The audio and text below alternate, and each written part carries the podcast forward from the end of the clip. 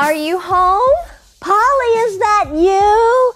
Oh, you come over here and give Mom a big hug. Oh.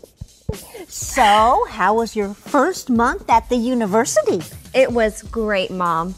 You and Dad are the best. Aw, that's true. But why would you say that now?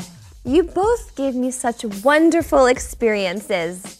Not many of my classmates had experiences like mine. When I was younger, you. That was a super sentence. Huh? You said a super sentence. Not many something had something like. You said not many of my classmates had experiences like mine. I guess I did. You sure did. And now it's time for you to give me this super sentence in another way. Uh, okay. Not many people had parents like his. Hmm. Not many people had parents like his, so his parents were special. Excellent. What about you? Oh, not many teachers had students like hers. Not many teachers had students like hers.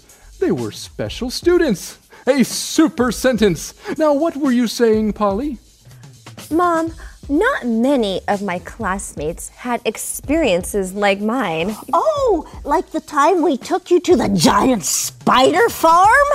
Well, I meant good experiences. Oh, Some of my classmates had parents that were too busy.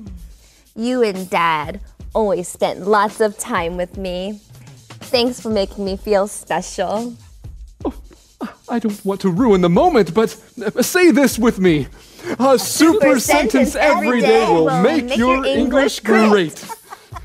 what a nice little family. so you didn't like the spider farm?